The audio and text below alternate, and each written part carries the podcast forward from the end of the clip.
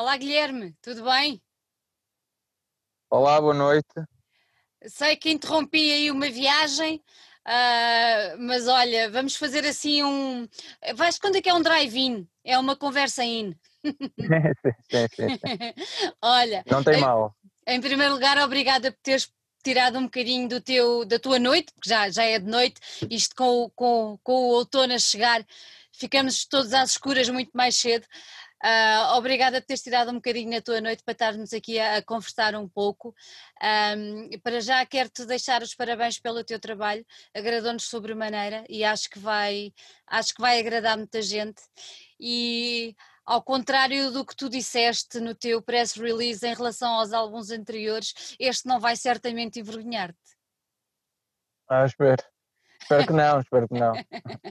Não, não Pelo menos para já, ainda não, para já ainda não me sinto envergonhado. Para já ainda não. Olha, diz-me uma Ainda coisa, tu, tu és lisboeta, certo?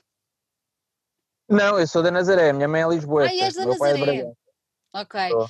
Ah, Eu, então és, já nasci na Nazaré. já nasceste em Nazaré. Mas tu depois mudaste para o Porto, ainda estás no Porto hoje em dia ou já não?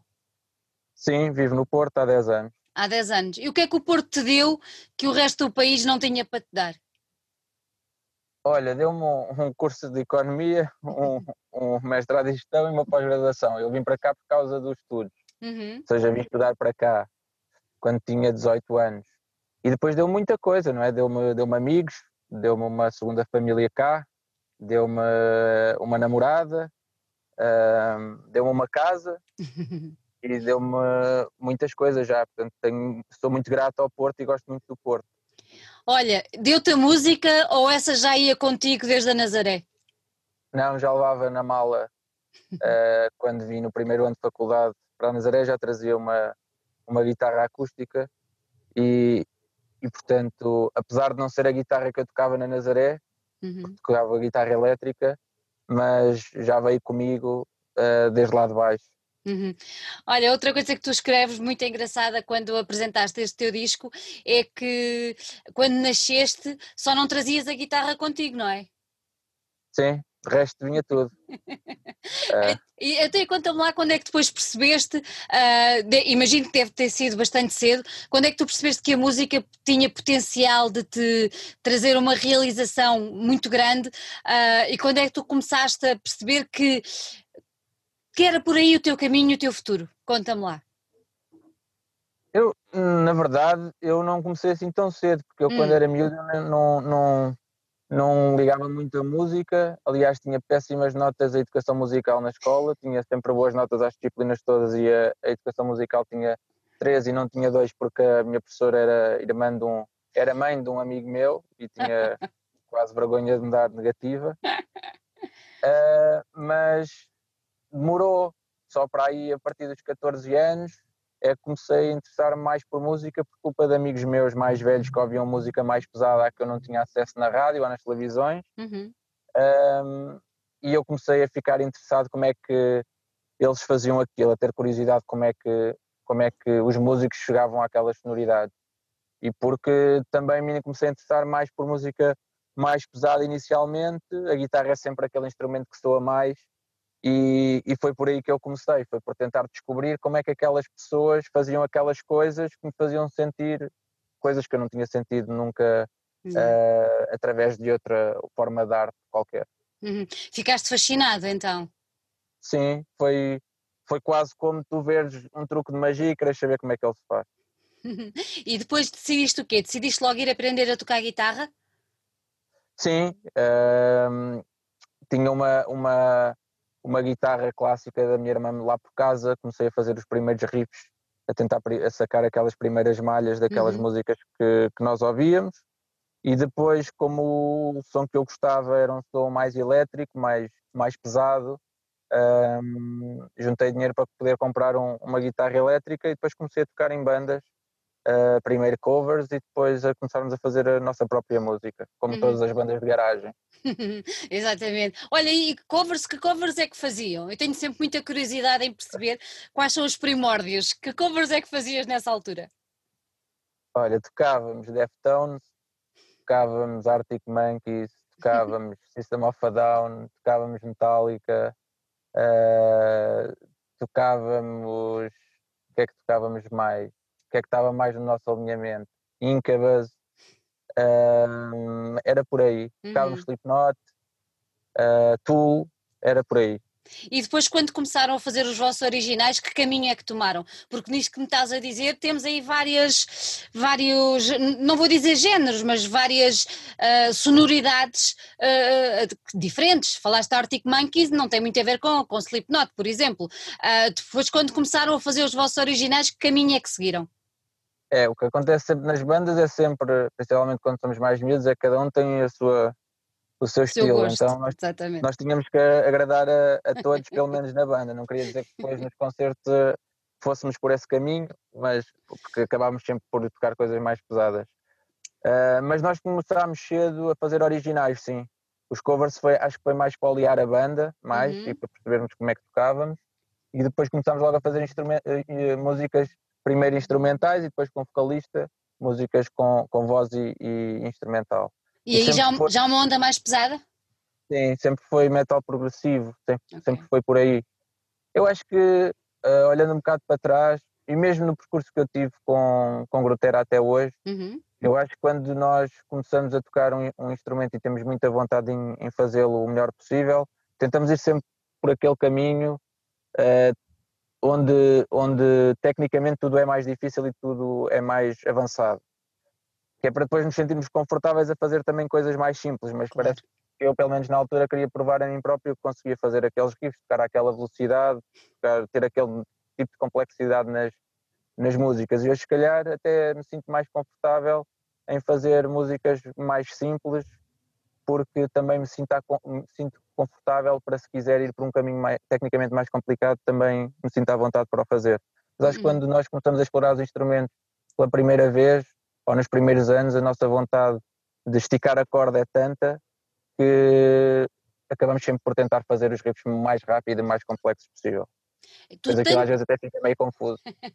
tu tanto esticaste a corda que acabaste por mudar de corda, porque acabaste de sair, por sair da elétrica para, para te virares para, para a guitarra clássica. Como é que aconteceu isso? Fartaste de fazer headbanging? Como é que foi? Não, não, eu vim estudar para o Porto, os meus amigos não, foram para Lisboa ou ficaram por lá e hum, os ensaios cada vez começaram a ser mais difíceis. E eu tinha uma guitarra clássica em casa que era a que eu trazia da Nazaré para o Porto para poder continuar a praticar. E hum, comecei naturalmente a fazer, a tocar sem palheta, a começar a delhar, aquilo pareceu-me assim muito imediato, muito simples à primeira vista, que é uma coisa até estranha, não é? E, hum, e comecei a fazer alguns temas depois mostrei a um amigo meu, ele estava a fazer uma, uma, uma curta de final de curso e levou-me a gravar, utilizou esses quatro temas para a banda sonora dessa curta. A curta foi referenciada para um, para um prémio num festival em Lisboa e a banda sonora também. E depois começou tudo por aí. Depois apareceu um convite para fazer o primeiro disco, que era um bolo de músicas, dessas quatro músicas com outras, outros temas que eu tinha feito na altura. Um, e desse primeiro disco do Palavras Gastas, o Henrique Amar da Antena 3 gostou de uma música que era a Pedra Mole, que entrou uhum. para os novos talentos da FNAC, pronto, e depois foi até hoje. Foi até hoje. Quantas guitarras é que tens? Uh, eu tenho poucas guitarras, não sou, não sou muito. Sou, sou me focar num só instrumento. És fiel à tua guitarra preferida? Sim, eu tenho uma guitarra Step que gosto muito, mas que por ter viajado muito e ter tocado muito com ela ao vivo tem, está assim meio empenada, então não toco com ela muito, está assim guardada e só toco quando quero mesmo ouvi-la. E tenho outra guitarra que é uma alhambra que eu utilizo, uma alhambra não, uma almança que utilizo para, para tocar ao vivo, que é eletrificada e foi a guitarra com que gravei este último disco. Uhum. E depois tenho uma guitarra de cordas de aço, que é uma Yamaha muito antiga, que tem 50 e tal anos.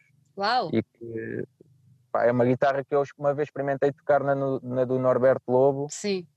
E gostei muito do som dela, já andava há muito tempo à procura de uma guitarra que gostasse do som dela de cordas de aço.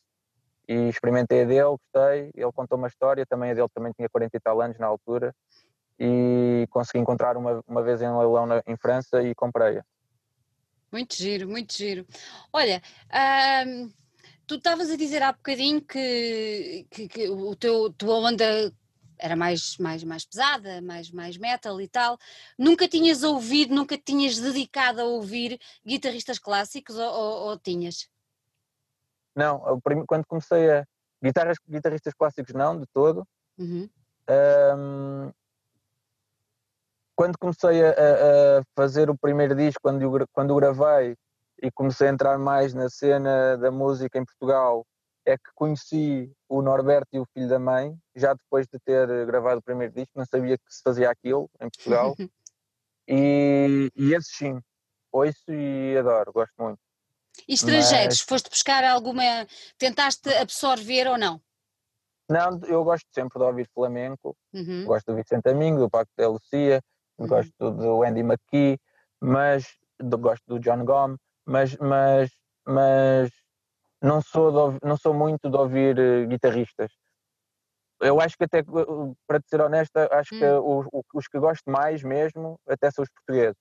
O Carlos Paredes, o filho da mãe, o Frankie Chaves, o, o, o Norberto Lobo, porque talvez tenham uma, ali uma Portugalidade com é a qual eu me identifico, não é? Uhum. Uh, que vem da. Não, não sou o maior fã de fado, mas há alguma coisa ali Sim. que me puxa para, para alguma coisa da minha infância ou da minha identidade enquanto português. E, portanto, é, são dos guitarristas que eu mais gosto que eu tenho, a nível mundial, que eu tenho ouvido até hoje. Uh, e eles sabem disso, eu já lhes disse isso. Uh, por isso, não, não, não vou assim buscar muitas influências de guitarristas uh, estrangeiros. Um, mas não porque não gosto de ouvir ou de ver, uhum. ou seja, eu até acho mais curioso ver aquilo que nós fazemos, guitarristas a solo, enquanto performers, ou seja, dá muito prazer ir ver um concerto de um guitarrista, mas ouvir não é uma coisa que eu faça muito regularmente. É uma coisa que te dá mais prazer ao vivo, não é? Sim. Eu percebo isso também, porque tem a ver com o próprio ambiente, eu acho que tem a ver com, com, com, com, toda a envolvência, é uma coisa completamente diferente, porque quase que parece que vocês, não é? Estão ali sozinhos, não é? Praticamente os que tu falaste estão praticamente sempre sozinhos em palco e parece que somos só nós e vocês estão a tocar para cada um de nós do público. É, é uma interação completamente diferente. Eu percebo muito bem, muito bem o que, o, o que dizes. Um, agora, o teu projeto uh, nasceu exatamente quando? Grutera nasceu quando? Quando é que tu deste à luz este projeto com o qual tens já quatro álbuns lançados? 2012. 2012 foi quando saiu Palavras Gastas, uhum. janeiro de 2012, não estou em erro, e foi aí que tivemos que decidir um, um nome para dar ao projeto uhum. e por onde é que íamos, e, uhum. e, foi a partir desse ano. Olha, e este nome? Uma vez tu disseste que o nome não quer dizer nada, mantens isso? Não quer dizer nada? Para mim mantenho, mantenho isso, isto é, não, não quer dizer nada quando eu digo que não quer dizer nada é hum. que não existe outra palavra, não é? Não existe outra palavra no dicionário ou uma palavra no dicionário igual a esta que queira dizer alguma coisa. Para mim significa sempre um tipo com uma guitarra sentado numa cadeira a tentar dizer coisas que não consegue dizer de outra forma. Mas isto é a minha definição. Ai, acho uma definição ótima. Olha, por curiosidade, alguma vez pensaste em pôr alguém a, a, a, compor letra e a cantar com as tuas, com as tuas músicas ou, ou nunca te passou tal pela cabeça? Já, um, o primeiro disco tem um, um esse, esse, Palavras Gastas tem um tema que é precisamente o tema que foi escolhido pelo Henrique Amar, que se chama uhum. Pedramol, e o disco tem um poema. Quem fez o poema foi o Tiago Simão, que foi o produtor de todos os discos até, até, até hoje. E hum, esse tema já foi cantado por uma amiga minha, que é a Inês Amorim, que é uma cantora de jazz, e inclusivamente já tocou em dois a três concertos comigo esse tema ao vivo. Uh, mas foi uma coisa pontual que fizemos uh, naquele, naquele, naquele momento. Uh, já pensei, sim, mas logisticamente é sempre complicado para mim, complicado. porque também ando sempre de um, de um, lado para o outro. E como eu componho as, as músicas sozinho a pensar nelas, a viverem apenas da, da guitarra, nunca penso em, em escrever para elas. Mas acho que que, que, nunca poderei pôr de parte, até porque já experimentei e gostei muito da sensação. Uhum. Há assim algum cantor ou alguma cantora que tu achasses que se enquadrava muito bem no teu, na tua música? Uhum. Alguém que gostes particularmente? Não, não, estou a ver. Olha, se calhar, se calhar alguém do metal tinha a sua graça, de pôres aí a cantar uma coisa para ti. Tal, talvez, talvez, talvez, talvez. Não sei, eu acho que, eu acho que alguém com, com uma voz um, mais, mais imponente, como uma, uma, uma Gisela João, por exemplo, acho Exatamente. que poderia fazer sentido. Exatamente, exatamente. Dá, acaba, acabava por dar corpo, não é? Já as Sim. notas que são bastante fortes da, que saem da guitarra. Olha, eu tive, tive a ver algumas coisas sobre ti e há quem, diz que, há quem diga que tu tocas de uma forma pouco ortodoxa. Explica-me lá o que é isso. Um, bom, eu acho que tem a ver com o facto de, de eu nunca ter tido formação musical uhum. e por isso algumas técnicas que eu posso utilizar ou alguma, alguma, alguma forma que eu possa, possa utilizar para tocar guitarra, seja na posição das mãos na, na guitarra, seja na forma de adilhar, poderá não fazer muito sentido uh, quando comparado com uma forma de, contar, de, tocar mais conservadora ou mais clássica. Uh, o facto também de tu estares a tocar guitarra clássica e a guitarra clássica estar constantemente a ser uh, equalizada ou alterada uh, com pedais de efeitos que deveriam estar a ser utilizados para guitarras elétricas ou para instrumentos elétricos e não para guitarras clássicas, também não é uma coisa muito clássica, muito normal, muito uhum. purista, digamos assim. Eu uma vez ouvi o, o Rui, o, o filho da mãe, a dizer, já não sei onde, ele dizia que estava a tocar, às vezes estava a tocar e estava a tocar guitarra clássica. E as pessoas que estavam a ver parecia que estavam a, comentavam que estavam a gostar porque é guitarra clássica mas depois parece que estamos a conspurcar a guitarra clássica com efeitos e outros experimentalismos e as pessoas parece que ficam com a ideia de eu estou a gostar, mas calhar não devia, porque não é tão purista como aquilo que eu estava à espera. Yeah. Pronto, eu acho que é um bocado, um bocado por aí, é por, e não, sou, não, sou, não sou só eu, há muitos, muitos artistas da, da minha geração que hoje em dia, com, com, com a internet, conseguimos partilhar imensa informação entre nós e tentamos fazer experiências que antigamente eram menos usuais. Também hoje em dia é mais fácil uh, adquirir os equipamentos que consigam modular o som uhum. e antigamente era muito mais difícil. Eu acho que tem a ver com isso. E tu gostas de tocar só, ou seja, sem nada, assim mesmo puro, puro, puro, gostas? Aliás, os, os três discos que eu fiz antes deste eram só guitarra só. clássica, não, não tinham efeito. Sim, gosto. E uma das preocupações que eu tinha é era mesmo tentar explorar ao máximo as minhas competências técnicas enquanto guitarrista sem utilizar nenhum outro artifício antes de começar a utilizar algum tipo de efeito. Ou seja, queria garantir que me sentia confortável e conseguia fazer música só com a guitarra uhum. e depois ter um plus, utilizar efeitos e não criar, não cair naquela tentação de me refugiar nos pedais de efeitos, nos loops, na, na, nos delays, nessas coisas. E, e, achei que pronto, que agora sim me sentia confortável em compor guitarra clássica e se fosse um se utilizasse efeitos seria um plus e não seria um, um artifício para me esconder atrás de alguma dificuldade que eu tivesse de composição. Uhum. Isso foi quase um, quase um processo, ou foi mesmo, um processo de evolução, porque tu levaste cinco anos até apareceres agora com este disco, não é? Durante este tempo todo foste evoluindo e se calhar até ganhando confiança para dares esse plus que agora falaste. Sim, foi isso e também foi o facto de eu deixar de ter tocado a tempo inteiro e por isso todo o processo de composição que eu tinha e que fazia antigamente a uma velocidade passou a ser mais lento porque tinha menos horas para tocar por dia, basicamente era, foi isso. Uhum, uhum. Tentaste concentrar as coisas de outra maneira, não é? Fazendo evoluí-las de outra forma. Certo. Sim. Olha, tu gravaste o teu primeiro, não, pera, como é que foi? Uh, gravaste um álbum, já não sei se foi o primeiro, num mosteiro, não foi? Não, o primeiro foi no estúdio. O primeiro foi no estúdio, o segundo foi no mosteiro e o terceiro certo. foi numa adega, correto? No Esporão, foi assim? Sim. Porquê que escolheste estes dois espaços tão, tão diferentes, mas que eu acho que até têm alguma lógica para, para, para, para, para o instrumento que tu tocas, acho que tem potencial, tanto um como o outro, mas porquê que escolheste estes dois espaços? Porque,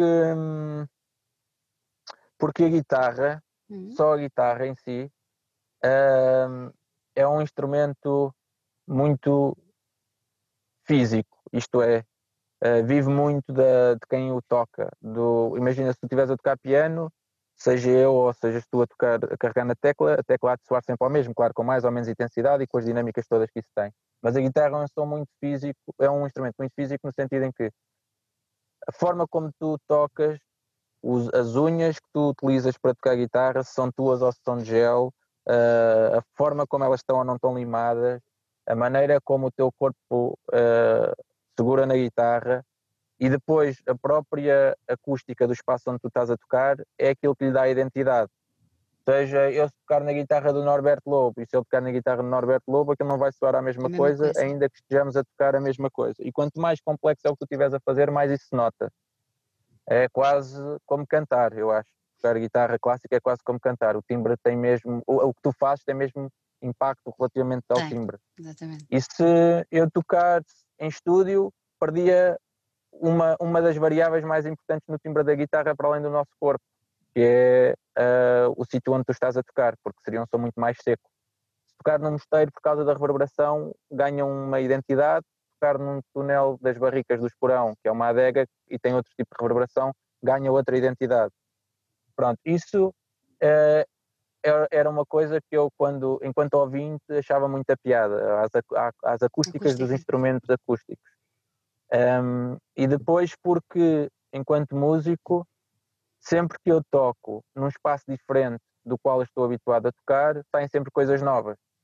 E como eu nunca gostei de gravar e os processos de gravação dos meus discos foram sempre muito rápidos, no, no mosteiro foram 4, 5 dias em que nós fomos para o mosteiro tocar e no Túnel das Barricas foi uma noite, de uma madrugada de sábado para domingo em que gravámos o disco. Um, e havia um, sempre um fator surpresa nos discos que eu gostava que ficasse replicado.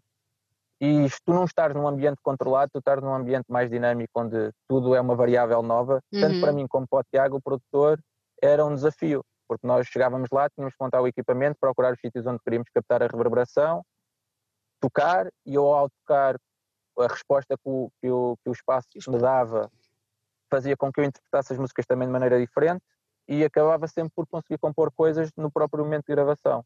Ah, que giro. Então tudo isso, tudo isso para nós era parte integrante da história de gravares o disco. Que é, ok, nós fomos gravar o disco com aquele esqueleto preparado, mas depois aquilo conta uma história. Foi a história de quando eu gravei no Mosteiro, ou a história de quando eu gravei no, no, no Túnel das Barricas. Uhum. Ah, tu estavas a dizer que não gostas de gravar. Tu, o que tu gostas mesmo é que é de tocar ao vivo? Não, é de compor. o, que, o, o, tocar ao vivo é um, é um complemento, é porque tem de ser, é isso? Eu, eu gosto de tocar ao vivo uhum. gosto, e gosto de tocar ao vivo porque gosto de estar com as pessoas, de conhecer os, os, os, os promotores de espetáculos, de ir a festivais onde vão tocar outros artistas que eu também gosto e, e posso ver, de ver a reação das pessoas. Pronto, eu gosto disso. Mas uh, se pudesse escolher uma coisa, era compor. Porque eu toco é guitarra para compor. Pois. É uma necessidade. Eu, para mim, compor, para, eu, para mim, tocar, eu utilizo a guitarra exatamente como um instrumento de catarse. Uh, eu acho que não tocaria guitarra se fosse para tocar música de outros compositores ou uhum. como músico profissional de acompanhamento. Acho que isso não faria sentido para mim. Falas através da guitarra, podemos dizer isso? Sim, eu canalizo para lá coisas que não consigo canalizar para, para outros sítios. Portanto, essa é, o, é, essa é a razão por eu tocar.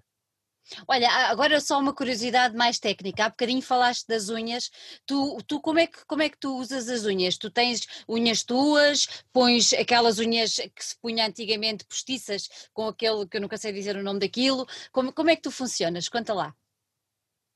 Ah, no início eu tocava com as minhas unhas depois partiam-se muito, passei a, pôr, passei a, pôr, a, utilizar as minhas unhas com gel por cima uhum. para aguentarem mais e hoje em dia, como toco menos ao vivo, consigo tocar só com, com as minhas próprias unhas.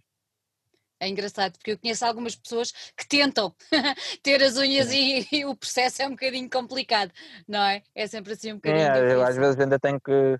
Às vezes vejo as pessoas a olhar assim de lado e tento explicar, outras vezes não digo nada, mas a maior parte das pessoas acho que percebe que eu tenho as unhas grandes de uma mão, não é porque sou maluco.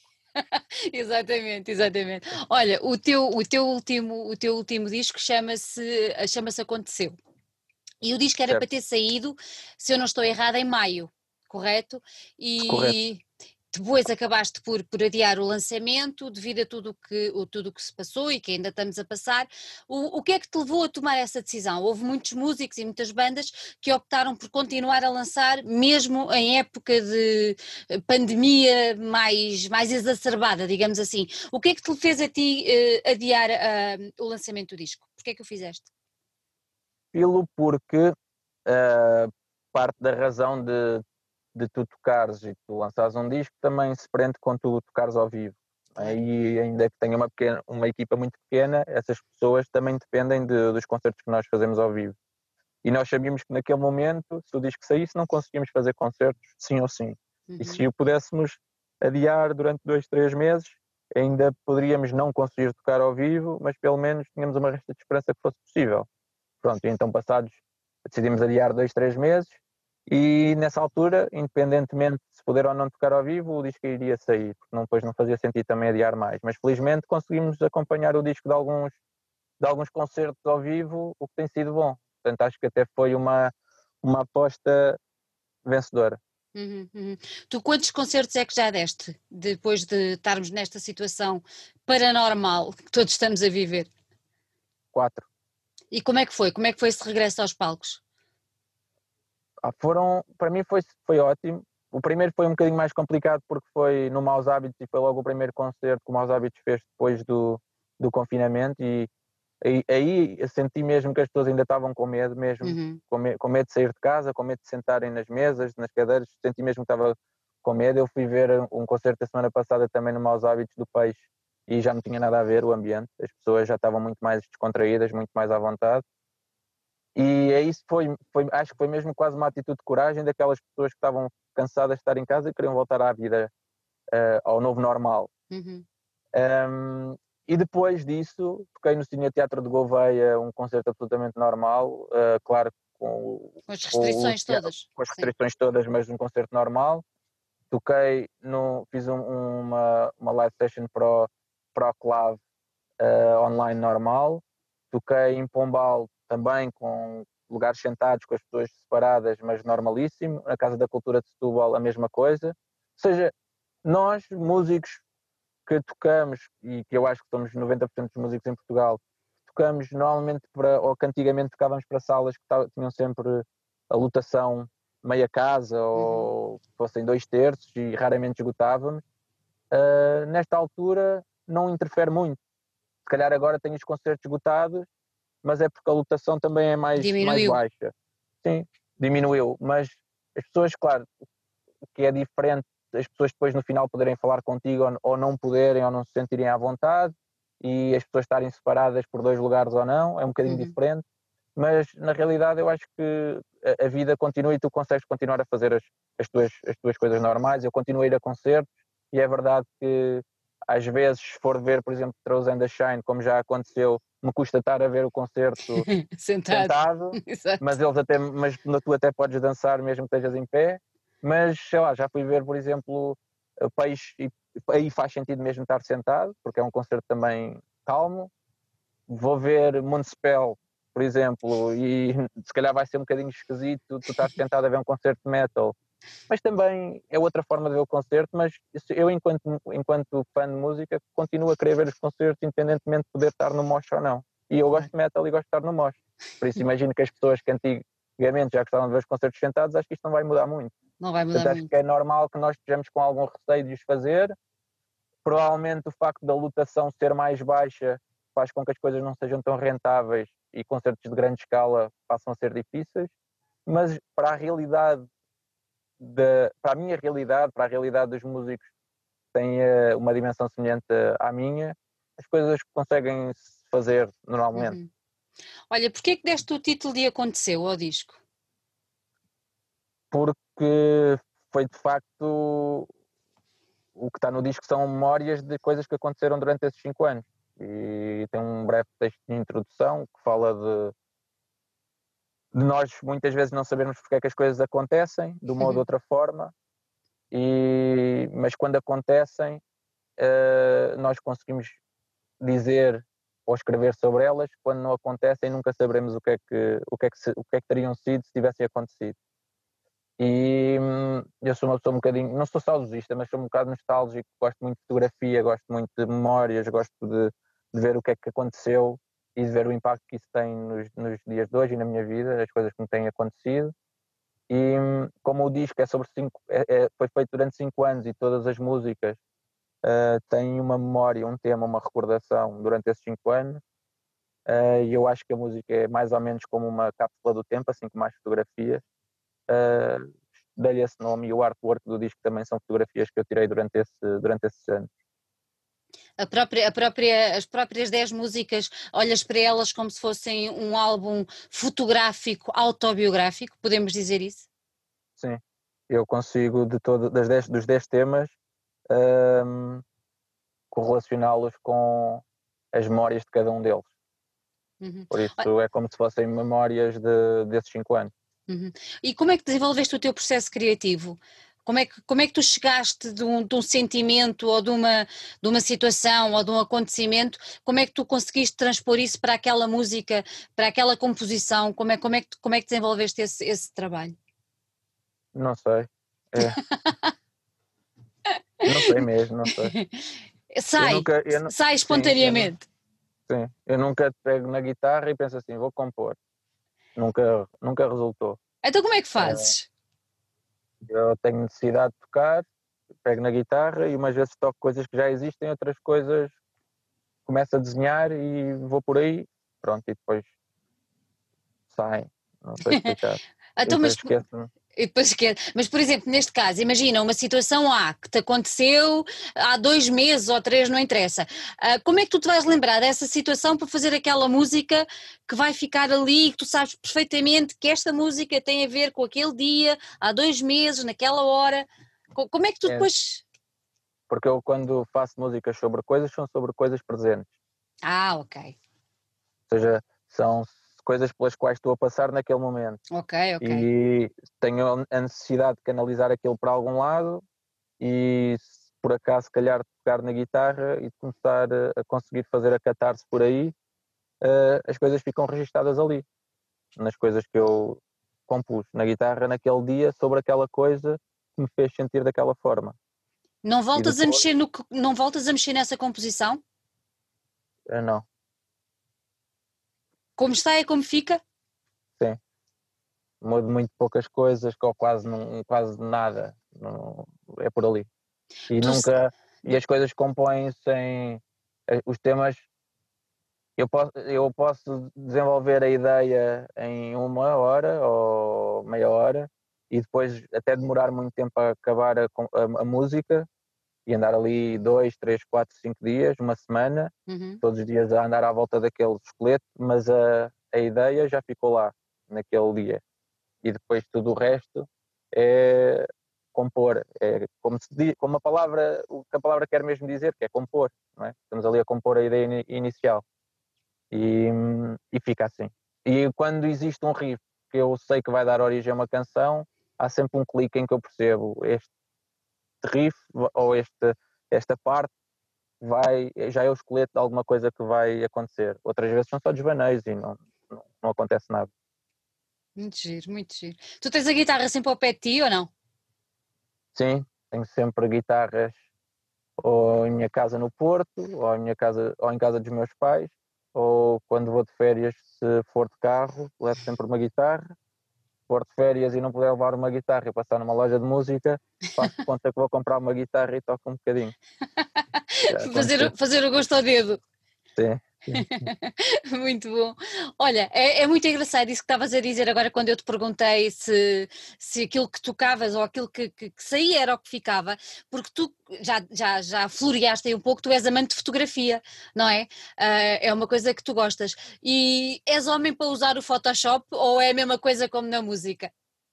Não, as guitarras, as, as, as, as fotografias que eu tiro, aliás, as fotografias do artwork do disco são tudo fotografias uh, analógicas, tiradas com uma máquina lumográfica de plástico, e, e, mesmo os efeitos que as fotografias têm são sobre exposição direta, ou seja, tiro fotografia, fecho a cortina e depois no mesmo frame fecha a cortina outra vez e ficou aquela sobreexposição, nunca foram trabalhadas. Portanto, é assim que saem e é assim que ficam. E mesmo no telefone, eu não tiro fotografias, tiro fotografias com uma aplicação que simula uma, uma máquina descartável por dois motivos. O primeiro é que isso me faz tirar uma só fotografia e não tirar várias fotografias do mesmo momento, ou seja, como aquilo demora tempo a processar, só tiro uma. Um, e depois porque a fotografia das máquinas analógicas e portanto desta aplicação nunca sai a mesma coisa do que aquela, aquele tipo de fotografia mais realista que tu vês. E eu gosto da fotografia quando a fotografia não é aquilo que os teus olhos veem. É outra coisa, é outro ângulo, ou outro quadro, ou outra, com outra textura, ou com outra saturação, ou seja, são coisas que tu, com os teus olhos, não consegues nunca ter acesso. Uhum. Pronto, eu acho piada à, estética da fotografia dessa, desse dessa tipo. forma. Sim, a fotografia mais realista, eu gosto de ver, mas de um ponto de vista documental, não, e não, não faço. Não faço, não tenho técnica, não tenho máquinas, não, e não é uma coisa, por exemplo, que eu pusesse em, em casa. Uhum, uhum, uhum. Olha, há bocadinho falámos na, no mosteiro e falámos na adega, uh, no, no Esporão, tu neste, neste este álbum voltaste uh, a uma adega, não foi? Para, para, para gravar. Como é que foi? Como é que isso aconteceu? Era uma coisa, é uma coisa mais familiar, não é? Pelo que eu percebi. Sim, é, os meus pais, a casa dos meus pais é reconstruíram uma casa eh, muito antiga e um, um dos anexos da casa tem, era uma, é uma adega e eles mantiveram aquilo mais ou menos como adega. Uhum. E, e nós quisemos fazer uh, o disco num ambiente mais tranquilo, mais familiar e captar ambientes mesmo da, da minha casa dos meus pais andarem ali a tratar das coisas no jardim, esse tipo de uhum. coisas. E como a adega também tinha um acústico engraçado, optámos por ir para lá um fim de semana e fazer tudo lá. Gravaram num fim de semana? Sim, gravámos em dois fins de semana, porque o primeiro fim de semana a guitarra deu problema. Então tivemos que arranjá-la e depois seguinte gravámos. Muito bom. E foi novamente o Tiago que te acompanhou na produção e na gravação do disco? Sim, é sempre o Tiago, até hoje tem sido sempre o Tiago e o irmão dele, o Diogo Simão, Diogo. Que, que têm feito a produção de todos os discos, uhum. que é sempre um desafio para eles grande o facto de ser em ambientes que não são ambientes de estúdio. Claro, imagino, imagino, um desafio bem grande. Mas, mas depois também, a nível de resultado, é, acaba por ser mais compensador, não é? Eu acho que para eles é mais desafiante, não é? Porque não era para gravar um tipo a tocar guitarra. Olha, tu gravaste pela, pela Planalto Records, tu editaste. Como é, como é que apareceu essa parceria? Já vinha de antes? Apareceu agora? Como é que foi? Uh, não, eu tinha o disco pronto, uh, havia dois ou três sítios para onde eu queria apontar uh, se tivessem interesse em editá-lo. Uhum. e um, a Planalto foi logo dos, mandei dois ou três e-mails e a Planalto foi a primeira a responder. E, e eu conheci o Diogo Alves Pinto, que é também conhecido pelo Gobi Bear, como Gobi Bear, e já gostava do trabalho dele. E ele marcou logo comigo para, para bebermos um copo e para falarmos sobre o disco, para perguntar o que é, que é que eu queria fazer com este disco, eu disse o que é que queria e ficámos logo alinhados que iria ser pela Planalto que ele iria sair. Uhum, uhum. E tem tido, tem tido muitíssimo boa aceitação. Sim, uh, tem, tem falado bem dele, uh, temos recebido algumas, algumas surpresas, uh, nomeadamente uma, uma crítica do Miguel Esteves Cardoso, foi assim uma coisa que nós não estávamos à espera e, e, e na verdade para, essa foi muito engraçada porque eu recebi uma, uma mensagem do, do Rui Carvalho, do filho da mãe, uhum a dizer-me parabéns e que tinha uma crítica. Ele próprio é que mandou o link do Miguel Esteves Cardoso. Eu, na altura, até comentei com a minha namorada que aquele tinha sido o meu guitarrista preferido, a dizer que um dos meus, um dos meus escritores preferidos tinha feito uma. E disse-lhe a ele, ao Rui. E, e pronto, foi engraçado foi, foi, foi bom, foi recompensador, não é? Ah, muito bom, claro, claro que sim, claro que sim. Vocês gravaram, vocês gravaram o disco, esses fins de semana foi durante uh, já a pandemia ou foi antes? Escapaste não, foi esta, antes. foi antes, não é? Foi antes, foi. O disco foi gravado uh, três ou quatro meses antes da pandemia. Uhum, uhum. Tu depois com, com, o confinamento e com ficarmos em casa, já falámos que tiveste ou optaste por cancelar ou por adiar o, a, a, edição do, do, disco, mas tu criaste um, um, um Patreon para, para, para continuares a, a, funcionar. O que é que te levou a, a tomar essa decisão? Olha, foi, foi precisamente o facto de eu estar parado enquanto músico e haver algumas pessoas que dependeriam de eu ou não ter, ter ou não ter algum rendimento enquanto músico. Portanto, eh, todos, todos os, todo o dinheiro que eu fiz com o Patreon foi, foi assim que o levantar vai para, diretamente para as pessoas que são a, equipa, a pequena equipa que eu tenho a trabalhar comigo. Portanto, foi, foi por um lado, tentar ajudar todas as pessoas que dependem do espetáculo e que trabalham diretamente comigo, não tanto parado, e por outro lado também as pessoas que tinham mais interesse e que estavam mais à espera que o disco saísse não ficassem de alguma forma defraudadas e pudessem ter acesso a alguns conteúdos exclusivos antes do disco sair. Foi uhum. sim um win-win. Um win-win. E resultou bem? Sim, resultou. Tive mais Patreons, mais patronos do que, do que estava à espera. Por isso resultou bem. Eu acho que nestas alturas as pessoas acabam sempre por, por unir um bocadinho mais uhum. e perceber que as pessoas fazem isto para, para, para um bem comum e não, uhum. é, não é para o seu próprio bem. Exatamente. Achas que pode ser uma opção de futuro? Porque as coisas não vão ficar uh, tão bem e tão normais muito rapidamente, já deu para perceber isso. Achas que pode ser uma opção de, para continuar ou não? No meu caso, não, até porque não tenho feito mais vídeos para o Patreon, porque eu acho que não sei se é assim para todos os músicos, ainda mais nos dias que correm, porque eu vejo a gestão de carreiras ser um bocadinho feita ao contrário do que eu achava que era uhum. a música seja, há muitos.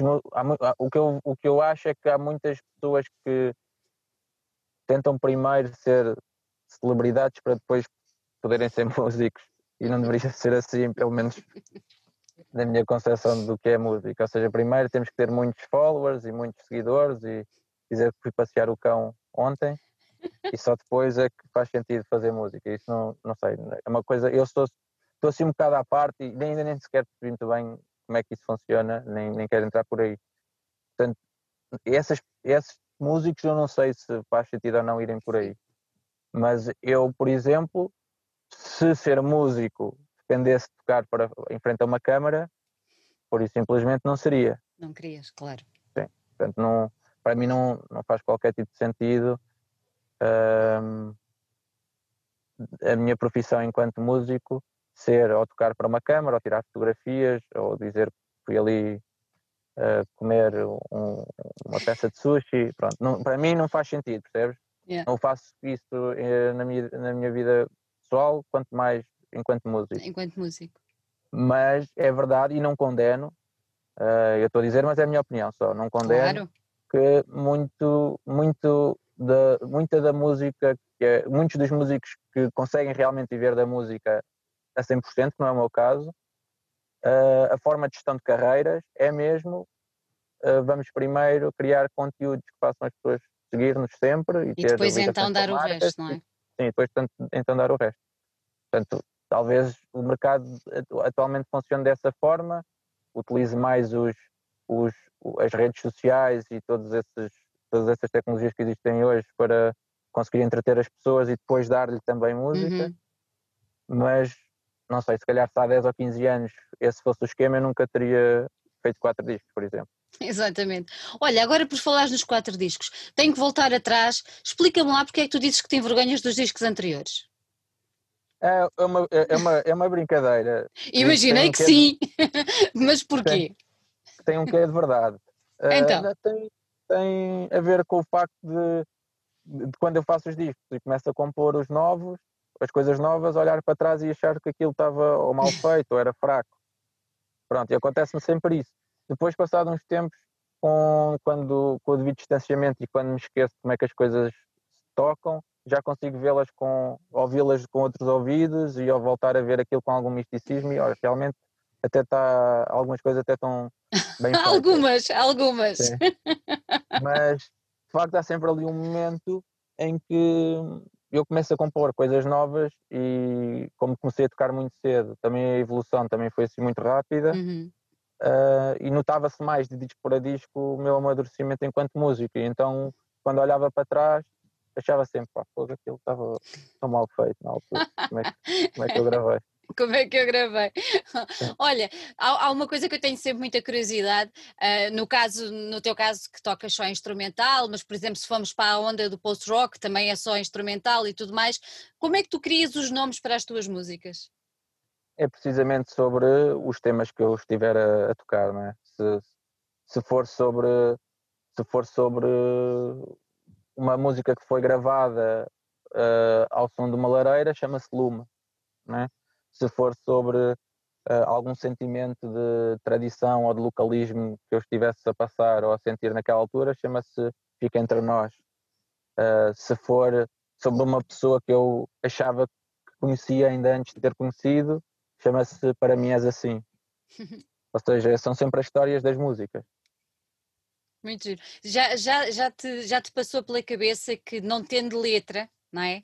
Uh, e sendo música que, pronto, que, que percebe-se que vem da alma, porque é mesmo assim, a guitarra, como falávamos há bocadinho, não sei se é por sermos portugueses, mexe muito connosco cá, cá no nosso íntimo. Uh, já te percebeste que dando esses nomes e a sonoridade das músicas pode levar a quem está a ouvir a fazer a sua própria história com as tuas músicas?